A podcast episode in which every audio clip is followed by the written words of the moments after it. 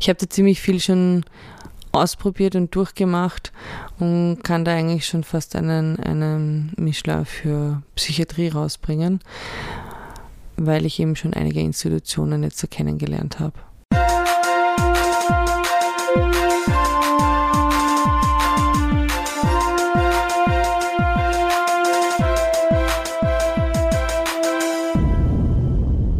Crazy Turn. Ich bin bipolar.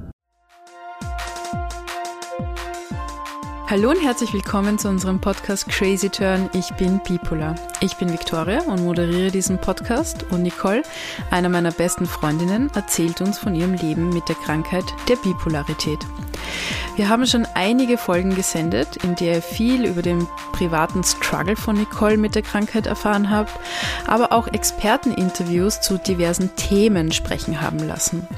Auch in dieser Folge mit dem Thema stationäre Aufenthalte haben wir wieder einen Experten eingeladen, und zwar Oberarzt Dr. Christian Sucko aus dem Therapiezentrum Yps in Niederösterreich. Nicole spricht mit ihm über ihre eigenen Erfahrungen im Therapiezentrum, aber auch allgemein über die Therapieformen, die sehr, sehr unterschiedlich angelegt sind. Das ist auch einer der Punkte, die wir hier vorwegnehmen wollen, und zwar, dass jeglicher Therapieansatz, der hier beschrieben wird, eine neutrale Darstellung bzw. ein Abbild der derzeitigen Methoden widerspiegelt. Wir, Nicole und ich, wollen also keine Werbung für diese Therapieformen oder Substanzen mit Suchtpotenzial machen noch zu einer bestimmten mehr oder weniger tendieren, sondern es eine Expertenmeinung widerspiegelt. Wir wollen euch auch darüber aufmerksam machen, dass wir eine E-Mail-Adresse besitzen und zwar info at crazyturn.at und somit wollen wir euch gerne dazu auffordern, eure Meinungen oder sogar Selbsterlebtes uns zu schildern, beziehungsweise wenn ihr Fragen habt, wir euch mittels unserem Netzwerk an Expertinnen antworten können. Oder ihr sogar direkt eine Frage an Nicole habt und wir darauf in der nächsten Folge gerne darauf eingehen. So, hallo Niki. Wir befinden uns wieder gemütlich auf der Couch mit einem Tee. Die Kerze brennt. Der Sommer ist jetzt nun schon vollendendst vorbei, weil wir haben eigentlich seit Wochen nur Sturm, Regen, Kälte, September, herbstliche Stimmung ist hier. Ähm, ja, wie schaut deine Stimmung eigentlich so aus? Hallo Vicky. Naja, diese herbstliche Stimmung spiegelt sich auch irgendwie in meinem Innenleben wieder. Wie ich auch eh gesagt habe in den letzten Folgen, war der Sommer geprägt von Rapid Cycling, also sehr schnell sich wandelnden Phasen von manischen Schüben und dann wieder depressiv verstimmt und ja, und jetzt ist es wieder so, dass ich eher depressiv verstimmt bin und wieder mal so meine Sinnfrage habe, nicht wirklich weiß, was ich mit meinem Leben anfangen soll und sehr viele Fragezeichen habe und Baustellen und ja, Frustration einfach sehr groß geschrieben ist derzeit. Also ich glaube, es ist auch einer der ersten Male, dass wir hier zusammensitzen und es dir eigentlich so geht, wie es dir heute geht.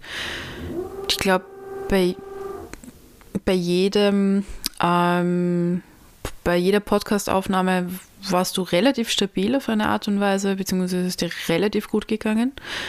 Ähm, heute, glaube ich, haben wir das erste Mal eine Nicole vor uns, die der es nicht so gut geht, sozusagen. Ja, da würde ich auch zustimmen, das stimmt. Ja. Na, es ist einfach so, dass ich sagen muss, wenn ich so depressiv verstimmt bin wie jetzt, dass ich auch ziemlich wortkarg bin. Also es fällt mir auch sch wirklich schwer, dass ich irgendwie Worte finde, die gescheit beschreiben könnten, wie es mir geht. Also ich fühle mich eher, was ich schon beschreiben kann, ich fühle mich so wie eine leere Hülle, die irgendwie nicht gefüllt ist mit irgendwas, was Leidenschaft, Sinnhaftigkeit oder sonstiges bedeuten wird. Und ja, es ist einfach sehr frustrierend, dass dieser Zustand immer wieder zurückkommt und ich mir immer wieder hilflos vorkomme, obwohl und heute ist das Thema stationäre Aufenthalte, ähm, ich sehr viel eigentlich schon gelernt habe in meinen Aufenthalten, wie ich solche Phasen bewältigen könnte, aber es fehlt mir einfach die Motivation, der innerliche Antrieb, ich weiß, was ich tun sollte, ich weiß, wie es funktionieren könnte und ich tue es einfach nicht. Und das ist halt auch so eine große Frustration für mich gerade.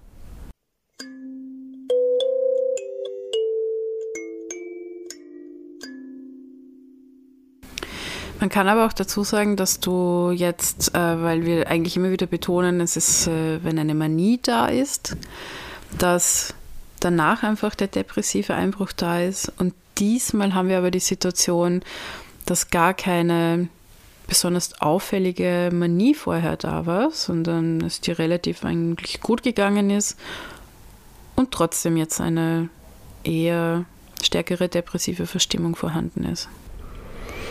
Ja, also es war keine ausgeprägte Manie, aber es war dieses Rapid Cycling mit immer wieder so Ansätzen von manischen Schüben war schon da. Hm. Ja, also wie du auch schon betont hast, heute geht es um stationäre Aufenthalte. Ähm, du hast ja schon einige hinter dir. Willst du vielleicht kurz erzählen, wie viele stationäre Aufenthalte hattest du eigentlich schon? Also es ist ziemlich schwierig zu sagen in 21 Jahren, wie viele stationäre Aufenthalte ich hatte. Ähm, ich kann aber auf jeden Fall sagen, die ersten hatte ich in meiner ersten Depression 2000 und dann in meiner Manie 2001 hatte ich gleich mehrere Kliniken, wo ich ähm, kurzzeitig einen Aufenthalt hatte.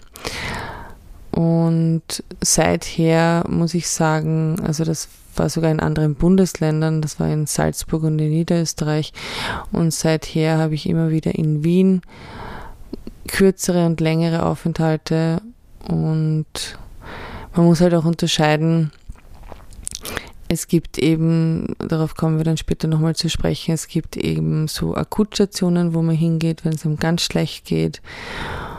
Und dann gibt es eben auch Superakutstationen.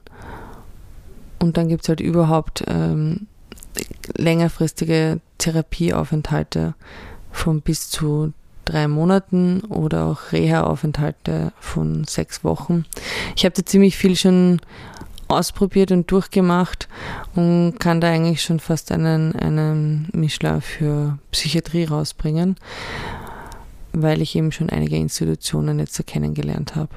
Gut, also wirklich viele stationäre Aufenthalte, kann man sagen, hast du schon hinter dir. Das heißt, ähm, bist vielleicht auch schon eine Art von Expertin, wenn es darum geht, die eigenen Sichtweisen und die verschiedenen Strukturen in diesen ähm, Kliniken, Therapiezentren zu beschreiben. Was mich aber auch interessieren würde, wäre, wie war eigentlich so deine erste Erfahrung? Ich glaube, in einer der ersten Podcast-Folgen hast du das auch ein bisschen erklärt, aber vielleicht gehen wir da noch kurz darauf ein. Und dann würde ich eben anschließend darauf auch gern wissen, gibt es eigentlich ein, ein Progress oder eine Art von Entwicklung, ähm, durch die du gegangen bist, durch all diese Aufenthalte? Hat es am Anfang mehr einen Widerstand gegeben und ist quasi in deiner Wahrnehmung mehr ein Akzeptieren und eine Bereitschaft auf einmal aufgekommen, eben sich salopp ausgedrückt, sich einweisen zu lassen ähm, ist es aber dann mehr Resignation oder hat man erkannt, dass das wirklich ein Ort ist, wo mir geholfen wird? Genau, fangen wir mal einfach an. Wie waren deine ersten Erfahrungen?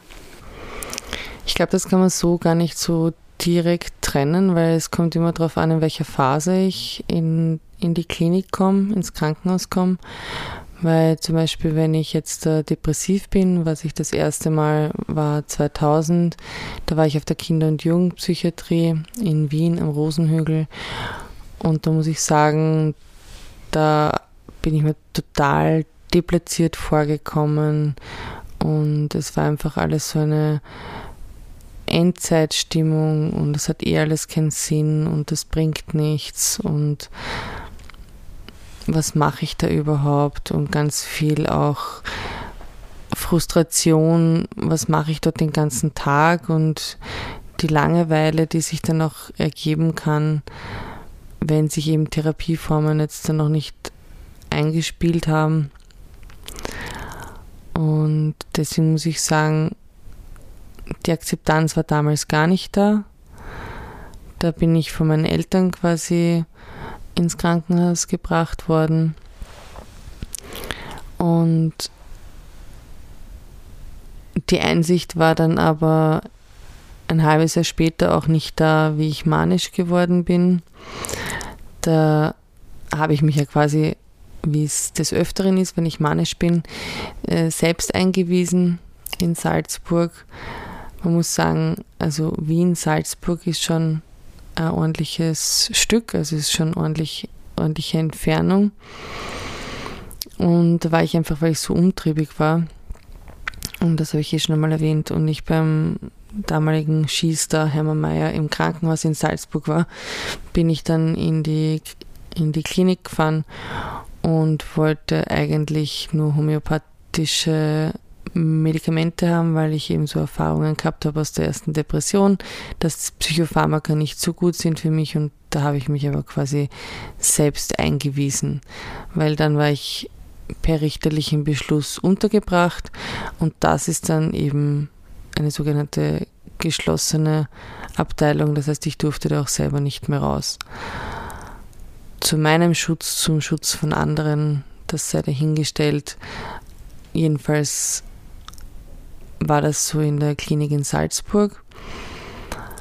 Und dann wurde ich von dort aus nach Niederösterreich, also näher zu meinen Freunden und Eltern auch überliefert. Also ich bin mit meinen Eltern gefahren, die durften mich dann mitnehmen, weil die wollten mich schon nach einer Woche mitnehmen und da äh, haben die Ärzte noch gesagt, ich bin eine Gefährdung für mich und für andere und mussten dann wieder den weiten Weg nach Hause und konnten mich dann erst eine Woche später mitnehmen.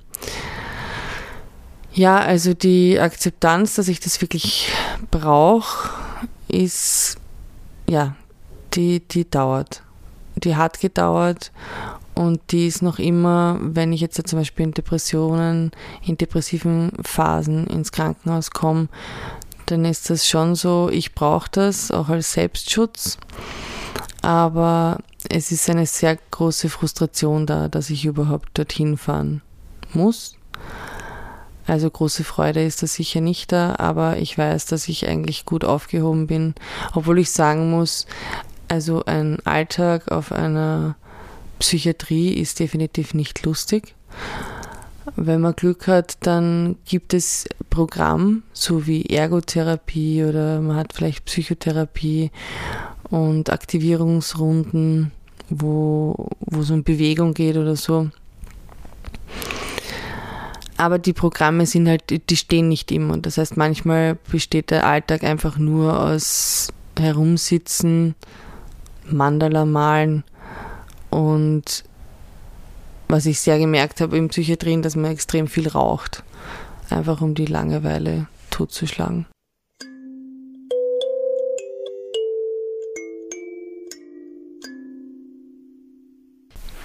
Ja, da wäre auch meine nächste Frage, was ist dir eigentlich positiv in Erinnerung geblieben bei solchen Aufenthalten? Ähm, oder auch eben, wie du es nennst, ja auch, es ist ja dann auch eine Therapie oder Reha oder eben, genau. Oder was ist dir auch negativ in Erinnerung geblieben?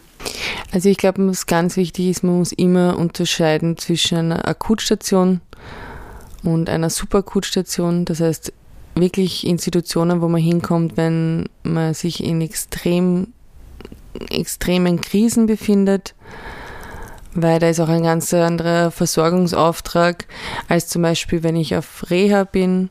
Reha ist durchschnittlich so circa sechs Wochen und da kann man auch nur hin, wenn man stabiler ist. Das heißt, wenn man nicht äh, selbst oder fremdgefährdend ist und das ist was ganz anderes. Das heißt, da kann ich die Sachen oder zum Beispiel Langzeittherapieaufenthalte, wie ich sie eben auch zweimal im Otto-Wagner-Spital, also der Klinik Penzing in Wien hatte, am Pavillon 2 und eben einmal, wo wir dann auch das Interview hören werden, ähm, in Ips, im Therapiezentrum, auch auf Station 2. Das ist was ganz anderes.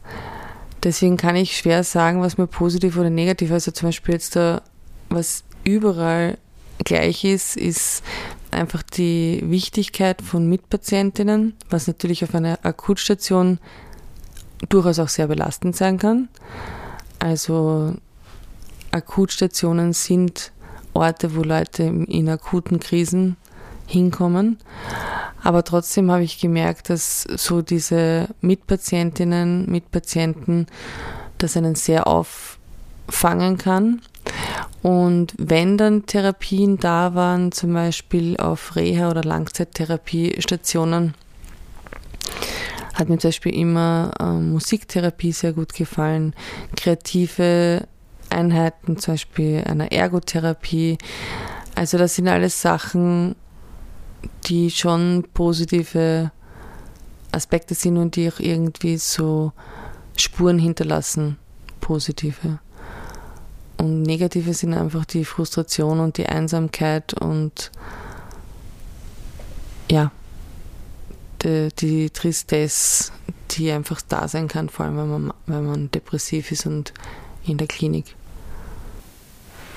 Und wie ist das für dich, wenn du jetzt längere Zeit äh, dort bist? Ich habe das ja manchmal mit dir erlebt, dass du es doch als einen geschützten Ort wahrgenommen hast, weil dort ähm, quasi du Struktur hast, ähm, weil dir da einen, eine Alltagsstruktur vorgegeben wird und du das eigentlich immer sehr begrüßt hast und du manchmal Angst gehabt hast, wieder nach Hause zu kommen, also wenn das alles zu Ende ist, weil du dann auf dich allein gestellt bist, quasi mit Verantwortung über dich selbst zu tragen und eben auch über den Alltag. Ja, das ist das, ähm, ich habe eine strukturelle Störung und das heißt Struktur im Alltag und Struktur sich selber geben ist wahnsinnig schwierig für mich. Und natürlich ist es dann so, wenn ich irgendwo bin, wo das alles vorgegeben ist, wo es einen Stundenplan gibt, wo es einen Wochenplan gibt, dass das angenehm ist für mich, weil ich mir da, weil ich mich da an etwas anhalten kann. Aber das eben nicht mit nach Hause nehmen kann. Eigentlich ist es das, was ich dort lernen sollte, aber ich habe wahnsinnige Schwierigkeiten, dass ich eben das Erlernte mit nach Hause nehme und dann auch zu Hause implementiere im Alltag. Das ist schon wahr, dass das schwierig ist und dass ich das auch wirklich schätze an vor allem so Langzeittherapieformen, die so sechs Wochen bis zwölf Wochen dauern. Ja. Aber geht es dir danach eigentlich immer doch deutlich besser? Nach einem Aufenthalt, das kann man so nicht genau sagen. Ich lerne zwar sehr viel, ich wiederhole sehr viel, aber es ist eben dieses Mitnehmen in den Alltag und dann auch umsetzen können immer sehr schwierig, weil es ist ja auch eine ganz andere eine ganz andere Situation dort in geschützten Rahmen oder dann zu Hause. Also ich weiß, dass du dort dann auch immer, was halt so passiert, auch Freundschaften knüpfst. Also vor allem, wenn man Menschen in ähnlichen Lebenssituationen oder Lagen auch wiederfindet, ist das ja auch eine Komponente, glaube ich, die nachhaltig in dein Leben dann auch existiert, weil auch Freundschaften dort entstehen zum Beispiel. Ja, das habe ich gesagt, dass Mitpatienten und Mitpatientinnen ein sehr wichtiger Aspekt sind eben weil wir Leidensgenossinnen sind und auch Verständnis füreinander haben. Und das Verhältnis zu Ärzten, Pflegepersonal, hast du da Erfahrungen, Meinungen? Naja, zum Beispiel da auch man kann eben nicht alles in einen Topf hauen. Wenn man zum Beispiel auf einer Akutstation ist, ist das Personal viel angespannter und kann nicht auf einen so eingehen, wie wenn man zum Beispiel in einem Langzeitaufenthalt ist, wo es einfach eine Bezugspflege gibt, die mit einem, die, die für einen immer da ist. Oder es gibt eben, das wird man dann eh auch nochmal hören, stellvertretende Bezugspflege. Das heißt, es ist immer jemand da, der mit einem reden kann und dem man sich anvertrauen kann. Und das gleiche ist mit den Ärzten. Also die Ärzte können viel besser auf einen eingehen, wenn man längere Zeit dort ist, als wenn man akut ein paar Tage, Wochen dort ist. Aber in Akutstationen zum Beispiel ist halt wichtig auch die medikamentöse Einstellung und das akute Runterholen aus einer Krisensituation.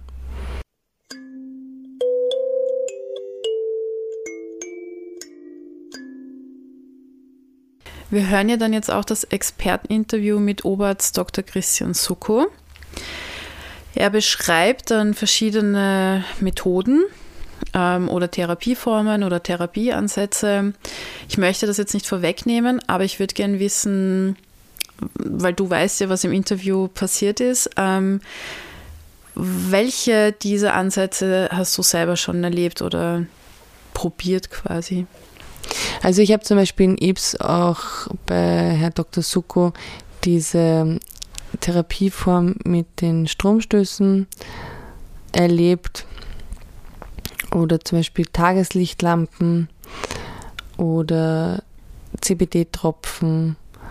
Genau, also man wird es dann hören, der Dr. Suko ist ziemlich auf alternativen Therapieformen ähm, unterwegs und setzt sich auch dafür ein, dass da immer wieder neue dazukommen. Gut, Nicole, also ich glaube, es wird Zeit, dass wir jetzt ins ähm, Interview reinhören mit Herrn Christian Suko. Danke, dass du das Interview geführt hast. Hören wir einfach rein. Danke, Niki. Hallo und herzlich willkommen. Ich befinde mich jetzt da seit eineinhalb Jahren wieder mal in Ips im Therapiezentrum, wo ich September 2020 bis Dezember 2020 drei Monate verbracht habe. Schönen guten Tag, danke, dass Sie sich Zeit genommen haben fürs Interview. Mhm. Wollen Sie sich vielleicht bitte kurz vorstellen, Sie als Person und dann ein bisschen die Einrichtung? Ja, ich als Person, ich bin jetzt hier im Haus seit 2014, Facharzt der Psychiatrie und psychotherapeutische Medizin. Seit Oktober letzten Jahres bin ich auch Gastprofessor an der Med-Uni Wien. Das ergibt sich daraus, dass wir ein Lehrkrankenhaus sind und dass ich im Haus zuständig wäre, wenn wir Formulanten hätten, was wir nicht haben im Moment.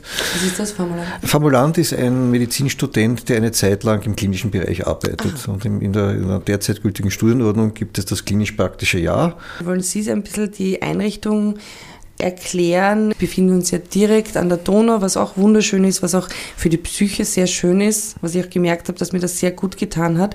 Aber wie schaut es so aus? Wie viele Beschäftigte? Welche Stationen sind alles gleiche Stationen? Wie viele Patientinnen circa gibt es Also so circa, wie, wie schaut die Anlage aus für Leute, die das jetzt nicht sehen können? Naja, die Anlage besteht eigentlich aus zwei Teilen. Also wenn Sie reinkommen beim Portier, haben Sie also linker Hand die Psychiatrie und rechter Hand war früher eine Geriatrie und ist jetzt ein, ein Bereich von Wohnheimen, die in Stationen organisiert sind für Langzeitpatienten, die also keine Therapie mehr in dem Sinn haben, sondern die hier ihren, ihren Wohnplatz gefunden haben. Mit verschiedenen mhm. psychiatrischen Problemen. Wie lange kann man da wohnen?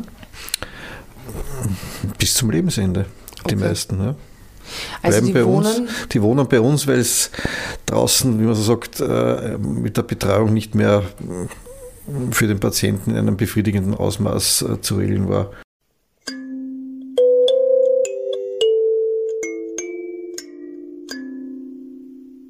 Also wir haben uns ja vor eineinhalb Jahren kennengelernt auf der Station 2, die ja mittlerweile Ausweichstation 9 jetzt ist. Mhm. Das ist ja die Traumastation eine von beiden Stationen, die sich äh, mit Trauma befasst. Das andere ist der Sechser. Okay. Hm? Der Zweier hat auch Depression als, als äh, Hauptklientel, rezidivierend depressive Störungen. Mhm. Der Zweier soll sich nur spezialisieren auf, auf posttraumatische Belastungsstörungen und auf die rezidivierend depressiven Störungen. Wie erfolgen da, jetzt haben Sie gesagt, das sind Einteilungen nach unterschiedlichen Abteilungen mhm. oder Stationen.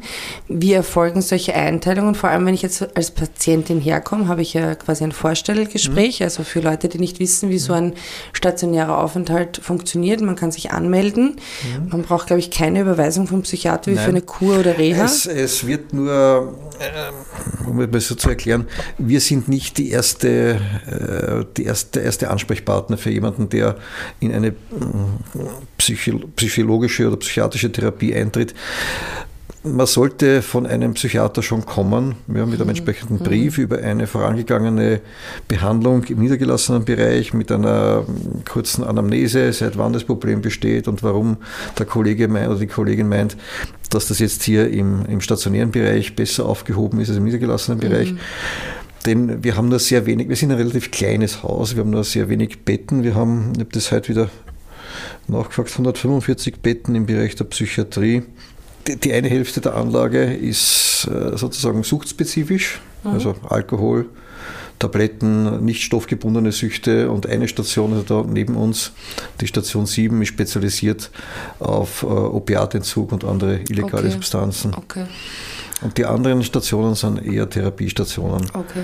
Jetzt haben Sie gerade angesprochen, Sie sind nicht Erstanlaufstelle, aber so vom Prozedere, man meldet sich hier an, man mhm. macht sich einen Termin aus, hat ein erstes Gespräch, das ist jetzt mhm. da keine wirkliche ärztliche Begutachtung, ja, ich meine, es ist ein Gespräch, warum sind Sie hier, was wollen Sie, was mhm. erwarten Sie und so. Genau. Kann ich mich noch erinnern. Wie teilen Sie die Leute dann ein oder wie funktioniert das, dass, warum bin ich mit meiner bipolaren Störung auf die Station 2 und nicht auf die Station Sex gekommen. Keine Ahnung, wenn das jetzt Sex war. Oder wie, fun wie funktioniert das da hier? Ja, es wird von der Ambulanz eine, beim Telefongespräch eine Vorauswahl getroffen. Ja, die mhm. wissen ganz genau, wer wohin passt. Und da werden eben die Symptome abgefragt, Diagnosen abgefragt, Vorbehandlungen abgefragt. Und dann gibt es auch eine ganz entscheidende Frage, die zwischen zwei und sechs unterscheidet, nämlich können Sie jedes Wochenende nach Hause fahren oder nicht? Mhm. Weil der Sechser ist eine sogenannte Wochenstation und die schließen jeden Samstagvormittag und, nehmen, und die okay. Leute kommen am Sonntagabend dann wieder. Okay, das ist der Unterschied. Ja. Okay, gut. Aber sonst ist das Programm ziemlich gleich. Weil ich ja bei Ihnen auf der Traumastation gelegen bin, posttraumatische Belastungsstörung, was macht eine Traumastation aus? Was, was ist da unterschiedlich? Oder das ist die erste Frage. Und die zweite Frage, weil Sie ja vorher gesagt haben, nicht primäre Ansprechstelle. Also das ist kein Akutkrankenhaus. Wenn ich akut Suizidgedanken habe, wenn ich akut eine Krise genau. habe, dann komme ich nicht hierher, sondern Nein, wir haben keinen Versorgungsauftrag. Also wir nehmen, wir suchen uns die Patienten sozusagen selber aus. Und wir haben auch nicht so viele Betten, dass wir, also wir können einen ganz, ganz kleinen Bruchteil der Wiener äh, psychiatrischen Patienten behandeln bei uns. Denn viele der Patienten, die bei uns aufgenommen werden, sind sozusagen Wiederkommer. Also ich habe da einen Kalender hängen an, an der Pinnwand. Da sieht man, dass also ungefähr 75 Prozent der Leute schon Bekannte sind, die einmal im Jahr wiederkommen. Mhm. Ich habe äh, zwölf Betten auf der Station. Mhm. Die Leute bleiben im Allgemeinen drei Monate. Das heißt, viermal im Jahr wird diese Station sozusagen umgedreht. Viermal zwölf, 48. Und da bleiben für wirklich neue Patienten also 10, 12 Betten übrig. Und Akutfälle äh, fallen nicht in unsere Zuständigkeit, sondern die äh, Leute müssen sich dann je nach ihrem Wohnort, wenn sie aus Wien sind, es ist, eigentlich für ganz Österreich gleich, der Wohnort bestimmt den Standort der akutpsychiatrischen Versorgung.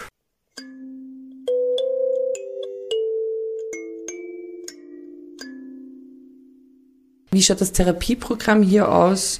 Und können Sie ein bisschen was über dieses sogenannte multiprofessionelle Team sagen, was Sie hier haben? Ja, das multiprofessionelle Team besteht grundgenommen aus den Ärzten, die auf der Station arbeiten, aus der Pflege und aus den Therapeuten. Dazu kommen dann noch unterstützende Sozialarbeiter, wenn es gebraucht wird, äh, Entlassungsmanagement und dann natürlich äh, Leute von der Physiotherapie, von der Kunsttherapie, Gartentherapie, die sind halt nicht so direkt in, in unsere tägliche Routine eingebunden. Aber wir haben tägliche äh, Zettelvisiten, nennt man das. Also da sind nicht die Patienten anwesend, aber der Akt des Patienten wird besprochen und da ist immer die Pflege mit dabei. Die sogenannte Bezugspflege, die den Patienten auch speziell betreut. Das ist meistens eine Person aus der Pflege. Was bedeutet das? Ich Bezugspfleger, das ist, der ist dann für Sie persönlich zuständig. Das ist Ihr Hauptansprechpartner, der mit Ihrem, Ihrem Fall betraut ist und der Sie begleitet durch den Aufenthalt. Es ist ja so, dass man eine Hauptbezugspflege und quasi eine Stellvertretung, dass quasi immer ja. eine Person, eine Bezugsperson da ist.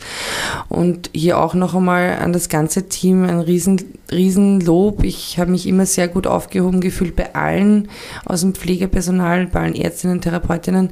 Aber gerade die Bezugspflege, das waren dann Gespräche, wenn es irgendwann mal wirklich nicht mehr gegangen ist und mhm. zwar der ganze Tag voll geplant war mit Therapie und am Abend trotzdem alles über einen ähm, reingebrochen ist oder so, muss ich sagen, ich bin so dankbar, dass ich alle gehabt habe. Ich werde jetzt nicht einzelne Namen nennen, weil ich mhm. das ganze Team von der Station 2 mich beim Pflegeteam bedanken möchte. Aber es waren dann auch, dass man Spaziergänge gemacht hat, einfach Gespräche. Es war einfach wirklich dieses Gefühl, es ist jemand da und es kümmert sich jemand. Es ist mhm. jemanden, es, ich bin keine Nummer und ich bin nicht egal, sondern das Menschliche ist das, was mir hier sehr gut gefallen hat. Mhm. Ähm, und deswegen würde ich jetzt, habe ich vom Therapieplan geredet, könnten Sie so ganz, ganz ähm, auszugsweise, wie kann ein Therapietag in, oder wie funktioniert das? Weil am Anfang hat man ja relativ wenig Therapien, mhm. weil da soll man sich hier, hier eingewöhnen. Wie funktioniert das, wie wird das sukzessive mehr und was gibt es da? Naja, der Therapieplan wird dann gemeinsam mit dem Patienten ausgewählt. Ja, wir haben ein, ein Angebot an, muss man da schauen, das hat sich jetzt wieder deutlich erweitert, also was haben wir anzubieten? Äh, abgesehen jetzt natürlich von der Gruppen- und Einzelpsychotherapie haben wir Kunsttherapie, Mosaikarbeiten, Glasarbeiten, äh, Tonarbeiten, Holzarbeiten, dann davon abgesehen noch die Tischlerei, wo sie also auch Möbel herstellen, wenn sie wollen. Also wirklich als Tischler arbeiten mit Holz. Ja.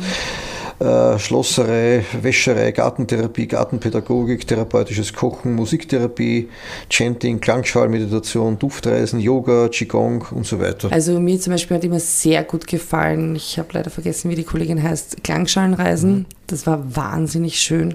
Also da liegt man am Boden und verschiedene Klangschalen werden angespielt, man hat die Augen zu und es ist einfach wirklich eine Meditation sondergleichen, wunderschön. Mhm.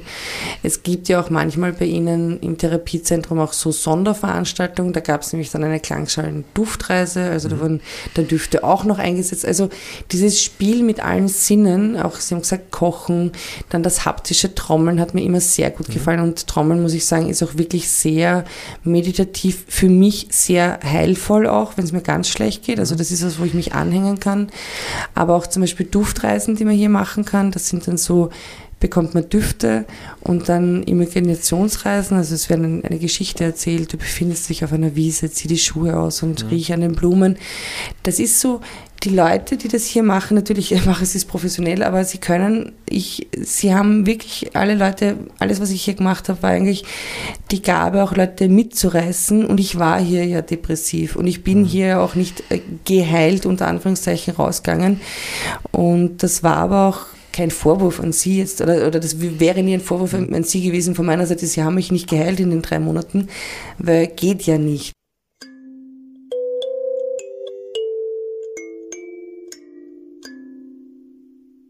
Jetzt haben Sie gerade vorher über Therapiepläne gesprochen. Wir ja. würden uns gerne einen anschauen. Können Sie dann mal kurz sagen, wie der sich vielleicht einen von am Anfang her zeigen und wie er dann am Schluss ausschauen kann, weil der ja sukzessiv auch ja, dichter wird? Das kann man hier ganz grob sehen von diesen bunten Feldern. Also der Therapieplan stellt hier immer eine komplette Woche dar. Das wird dann dem Patienten ausgehändigt und am Anfang ist typischerweise noch nicht alles voll. Und wie, wie viel da drauf kommt und was da drauf kommt, das entscheidet auch der, Thera äh, der Therapeut und der Patient gemeinsam mit der Pflege. Wir wollen niemanden überfrachten mit diesem Therapieangebot. Was wir auf jeden Fall drinnen haben, ist die sogenannte Morgenrunde. Die beginnt da um, äh, um 7.30 Uhr. In der Morgenrunde werden die Leute halt drei umgefragt, wie es ihnen heute geht, ob es irgendein besonderes Problem gibt, ob jemand zur Visite möchte, ob sonst jemand ein, ein spezielles Anliegen hat und jeder hat kurz Möglichkeit, sich, vor, sich sozusagen äh, zu, zu äußern, was er für Erwartungen an den Tag hat. Dann gibt es da die typischen äh, Slots für diese Therapieangebote, Kraftausdauer, Trommeln, Yoga, das war was? Nada, genau, Nada-Akupunktur. Nochmal Nada-Akupunktur. Nada-Akupunktur, das ist eine Form der Ohrakupunktur, die wir zuerst übernommen haben äh, für den Suchtbereich. Da wurde uns das einmal angeboten äh, von, von außer Haus, von einem Spezialisten. Dann haben einige Leute im Haus die Ausbildung gemacht für diese Nada-Akupunktur und wir haben festgestellt, dass das im Suchtbereich sehr gut funktioniert. Die Leute haben dann äh, weniger äh, Suchtdruck, also sogenanntes Craving und sind entspannter und ruhiger. Man hat es auch gesehen, dass die äh, Entzugsmedikamente schneller abgesetzt werden können, nicht so hoch dosiert werden müssen. Und weil das so gut wirkt, haben wir das NADA-Angebot dann auch in den normalen Therapiebereich übernommen. Sie sind ja hier der Arzt, so. Mhm. Tabletten versus Therapien. Wann glauben Sie, ist es nicht notwendig, Tabletten zu nehmen, beziehungsweise denken Sie, dass gerade in der Psychopharmaka-Schiene-Bereich zu viel verabreicht wird oder wie sehen Sie auch das im Hinblick auf zum Beispiel alternative Möglichkeiten zu Psychopharmaka? Sie sind ja der, der CBD quasi nach Ips gebracht hat, wenn man so sagen kann. Können Sie ein bisschen was sagen, was Sie persönlich von alternativen Therapieformen halten mhm. versus Medikamente? Ja, sehr viel. Also wir haben derzeit bieten wir ein, ein alternatives äh, Therapiekonzept an. Das ist die äh, transkranielle Gleichstromstimulation bei Depressionen. Das ist erprobt, da gibt es viele Studien dazu. Und das basiert darauf, dass bei den Depressiven, bei den chronisch Depressiven, die nicht von selber ausheilen, dass es hier im, im äh, präfrontalen Bereich, wo die Depression anatomisch sitzt, auf der linken Seite zu einer elektrischen Unteraktivität kommt und auf der rechten Seite zu einer elektrischen Überaktivität. Das Stimulationsgerät, das hat der Patient dann bei sich, das hängt er sich um. Das läuft genau eine halbe Stunde. Und ja, das sind die sogenannten Pads, das sind diese Elektroden, die werden in eine Art, so, das schaut aus wie eine Badehaube, und da wird das eingebaut und da kommen diese Pads hinein, die werden dann mit Kochsalzlösung äh, beträufelt, dann quellen die auf und die stellen den Kontakt mit der Haut her. Und die, die Gleichstromstimulation läuft dann, also das, das hier werden die angesetzt, denn die Haube sorgt dafür, dass die am Platz bleiben. Und diese Stimulation wird für die ersten Wochen wird das fünfmal in der Woche gemacht, jeweils eine halbe Stunde. Und dann in der sozusagen Stabilisierungsphase wird das einmal in der Woche gemacht für die mhm. Dauer, Restdauer des Aufenthalts. Wäre gut, wenn, wenn es mehr äh, im niedergelassenen Bereich gäbe. Ähm, das haben halt nicht viele Leute. Es ist doch ein bisschen aufwendig, äh, das anzuschaffen, also kostenintensiv das anzuschaffen. Ich weiß gar nicht, wie viel, 3.000, 4.000 Euro. dann Material, also da, da, kommen sie sehr schnell durch, durch diese, das sind die sogenannten Pads. Ja. Das mal auf, da, das schaut aus wie so ein beim Chinesen die, die Krabbenchips. Ja. Und wenn man die beträufelt mit Kochsalzlösung, dann quellen die auf und füllen hier diese, diese Elektrode da völlig aus und sichern einen hinreichenden Kontakt, damit dieser Gleichstrom übertragen werden kann. Die Patienten spüren im Allgemeinen wenig davon. Es gibt einige, also das sind ungefähr so 10 Prozent, würde ich sagen, die vertragen es gar nicht, die kriegen Kopfschmerzen. Wir haben gerade einige Patienten mit, äh, in der letzten Zeit gehabt mit Migräne, die mögen das nicht so sehr. Also Kopfschmerzen nicht, aber es bremselt schon ordentlich. Also mhm. das kann schon unter anderem, also es ist jetzt, es, es sind Frage, kleine Stromschläge. Ja, die einige wieder gar nicht spüren. Ja. ja. Und andere sagen, ja, das war angenehm und andere sagen, es war eher unangenehm. Ja? Also ich würde sagen, es ist nicht unbedingt unangenehm, angenehm, man spürt es mhm. und manchmal, wenn da viel Wasser, äh, zu viel Kochsalzlösung oder irgendwas, also manchmal ist es wirklich ordentlich bremselt, wo man sagt, boah, mhm. brrst, brrst. Mhm. Aber das ist das eine. CBD-Tropfen zum Beispiel und Lichttherapie ja. sind ja auch Sachen, auf die sie mhm. bauen auf der mhm. Station. Ja. Und seit neuestem verwenden wir auch äh, Ketamin, ja, und zwar in Form eines Nasensprays. Mhm. Das äh, Ketamin wird verabreicht äh, am Anfang zweimal in der Woche mit einer Dosis, die halt individuell auf den Patienten abgestimmt wird. Im Allgemeinen geben wir pro Sitzung zwei Applikatoren. Ich zeige Ihnen mal, wie das aussieht. Mhm. Das ist ein, ein Übungsgerät. Ja. So okay. sieht dieser, dieser Applikator aus, nennt sich Spravato. Mhm. Das setzt sich der Patient an auf, aufs Nasenloch, mhm. ja, hält das andere zu und drückt dann kräftig auf den Auslöser. Dann verschwindet einer dieser Punkte. Ja, und dann nimmt er das zweite Nasenloch in Angriff, okay. drückt er drauf und dann ist es leer und kann weggeworfen werden. Das nicht, das ist unser Übungsgerät, damit die Patienten das üben können. Einmaliger Gebrauch ist das? Das echte ist dann zu Einmaliger Gebrauch. Ja, also zweimal, ne? Ja, eh, aber zwei, ein... zwei Sprühstöße und dann wird es weggeworfen. In einem normalen Applikator sind 28 Milligramm drinnen. Okay. Und als Standarddosis nimmt man zweimal in der Woche zwei Applikatoren. Es spricht vor allem die Glutamatrezeptoren an im Gehirn okay. und, und, führt auch dazu, dass die Neuronen, die sich äh, beim Depressiven nicht mehr so eng miteinander vernetzen, sozusagen wieder austreiben. Da gibt es wirklich schöne Fotos davon. Müssen Sie mal schauen im Internet, so immunologisch gefärbte Darstellungen von Nervenenden, die wieder aussprossen, sich miteinander verbinden. Mhm. Und das heilt die Depression sozusagen ur ursächlich aus. Mhm. Ja? Ist aber eigentlich Ketamin sind, äh, ist ein Ketamin ist ein Narkotikum, das kennt man seit den 50er Jahren. Äh, es wurde zuerst, glaube ich, in der Tiermedizin verwendet, mhm. dann auch in der Humanmedizin. Es hat den Vorteil, dass man es beim, äh, bei, bei äh, schwer erreichbaren Patienten, die sich im Autofrag nur eingeklemmt sind, dass man es EM geben kann. Mhm. Dass es nicht atemdepressiv ist und hat den Nachteil, dass es den Blutdruck stark erhöht und dass es unter Umständen, äh, wenn, wenn es Störungen in der Umgebung gibt, also äh, Lichtreize, laute Geräusche, Unfall, Feuerwehr, Sirene, Blaulicht, äh, dass es dann zu psychotischen also Horrortrips hat man das auch genannt, kommen kann. Deswegen machen wir die Ketamintherapie in einem sehr ruhigen Umfeld, okay. gedämpftes Licht, der Patient soll nicht gestört werden und liegt damit zwei Stunden in Ruhe, wird nur über der Blutdruck monitiert, meistens äh, schlafen die Patienten dann ein aufgrund, es ist ja immerhin ein Narkotikum, das gegeben ja, wird. Ist und aber auch eine Droge. Es hat, ein, es hat natürlich, ja, ja, es wurde, es hat ein, ein Missbrauchspotenzial, keine Frage. Natürlich in einer ganz anderen Dosierung mhm. und äh, wurde so auch verwendet. Also es gab da, gab da glaube ich, sogar ähm, ich weiß nicht, ob das jemals so ein, ein, ein großer Faktor ist in der, gewesen ist in der Drogenszene in Österreich, aber in Amerika war das durchaus. Ja, ja. ja man sieht schon mit den Patienten eine, eine also schnelle, akute Besserung, die natürlich wieder ein bisschen abflaut, dann mhm. bis zur nächsten Sitzung. Also wir geben hier eine, eine Dosis, die weit davon entfernt ist, wirklich narkotisch in dem Sinn ja. zu wirken. Trotzdem bekommen die Leute natürlich äh, aufgetragen, dass sie 24 Stunden keine Maschinen bedienen, äh, wo eine Verletzungsgefahr Klar. besteht. Machen es aber in der Psychiatrie meistens nicht. Naja, wenn jemand zum Beispiel in der Tischlerei, halt ja. wenn er Tischlerei Stimmt, arbeitet ja. oder wenn er in der Schlosserei arbeitet, auch im Bügelautomat, in der Wäscherei, also da ist dann. Vorsicht geboten. Und Autofahren sollte man natürlich auch nicht, vollkommen klar.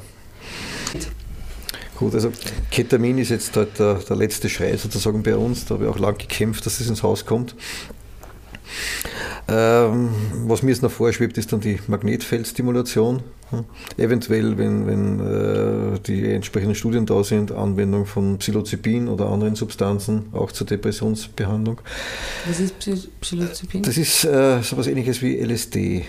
Aber was würden Sie sich von LSD in Microdosing versprechen?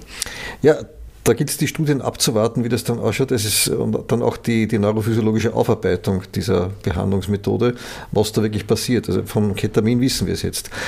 Von äh, Psilocybin, LSD und ähnlichen Substanzen gibt es den Verdacht, dass das ebenso auf die Vernetzung der Neurone untereinander einen positiven Einfluss hat mhm. und damit die Depression ursächlich behandelt. Mhm, ja? Mhm.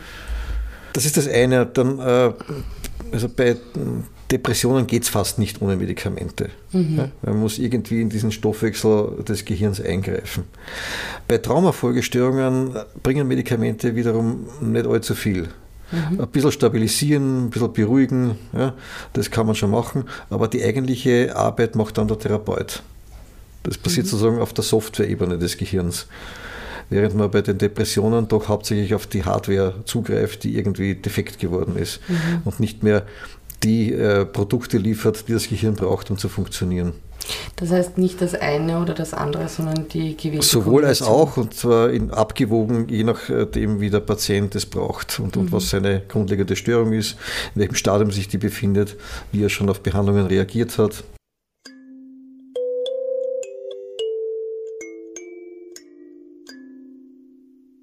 Psychischen Erkrankungen, sie sind so, wie der Herr Professor Dr. Tau auch gesagt hat, auf meine Frage, ist Bipolarität heilbar? Nein. Heilbar ist es nicht, aber behandelbar. Genau. Mhm. Und somit ist äh, auch meine Bipolarität ist gekommen, um zu bleiben, mhm. Corona auch. Aber wir werden einfach mit allen Mitteln und Wegen Wege finden, dass es trotzdem ein schönes Leben wird. Ne? Genau. Na, mit diesen doch dann positiven Worten danke ich Ihnen vielmals für Ihre Zeit, dass Sie sich die Zeit genommen haben für das Interview. Danke für die Zeit, die ich hier verbringen durfte und Gerne. für die Einladung, dass ich immer wieder zurückkommen darf, mhm. wenn es Wenn's nötig ist. Sollte, ja, genau, sonst komme ich Sie besuchen, so wie jetzt. ähm, ja, und noch viele revolutionäre Erlebnisse mit Ihren Forderungen, was Sie hier auf der Station alles einsetzen wollen. Ja, Schauen wir mal, was sich noch ausgeht in den nächsten paar Jahren. Ja, gut. gut. Dankeschön. Bitte gerne. So, das Interview ist nun zu Ende. Nicole, ich spüre, du willst etwas sagen. Ja, ich wollte einfach sagen, dass ich trotz aller Höhen und Tiefen und für und wieder ich schon sehr dankbar bin für das Netzwerk, was wir haben hier in Österreich an psychiatrischen Kliniken und an Versorgung für Menschen in Krisen. Genau, und deswegen möchte ich mich, falls Sie es irgendwann einmal hören, bei allen Pfleger und Pflegerinnen und Ärztinnen und dem ganzen Personal in, der, in Kliniken bedanken, weil sie doch mich ein Stück weit in meinem Leben begleitet haben. So, das war nun die Folge Stationäre Aufenthalte. Ich hoffe, diese Folge hat wieder einen authentischen und kompetenten Blick auf das Thema werfen können. Vergesst bitte nicht, falls ihr Fragen, Anregungen oder Kommentare abgeben wollt, könnt ihr gerne unsere E-Mail info at crazyturn.at benutzen. Wir bauen euer Feedback oder eure Erfahrungen auch gerne in unseren nächsten Folgen ein. Das Thema der nächsten Folge am 6.11.2022 ist übrigens Liebesbeziehungen und Bipolarität. Ein sehr spannendes Thema auf alle Fälle, zu dem Nicole jede Menge dazu zu sagen hat. Ich verabschiede mich mit einem Tschüss, bis bald. Ja, und ich wollte noch ähm, kurz verweisen an eine nette Kollegin aus Hamburg, also Glückstadt, die ebenfalls einen Podcast zum Thema Bipolarität, bipolare Störung, Leben mit Extremen und sie hat nämlich in Folge 7 auch über ihre Erfahrungen mit stationären Aufenthalten berichtet. Genau, somit schöne Grüße in den hohen Norden, schöne Grüße an euch alle da draußen und dann bleibt nur noch zu sagen, stay tuned.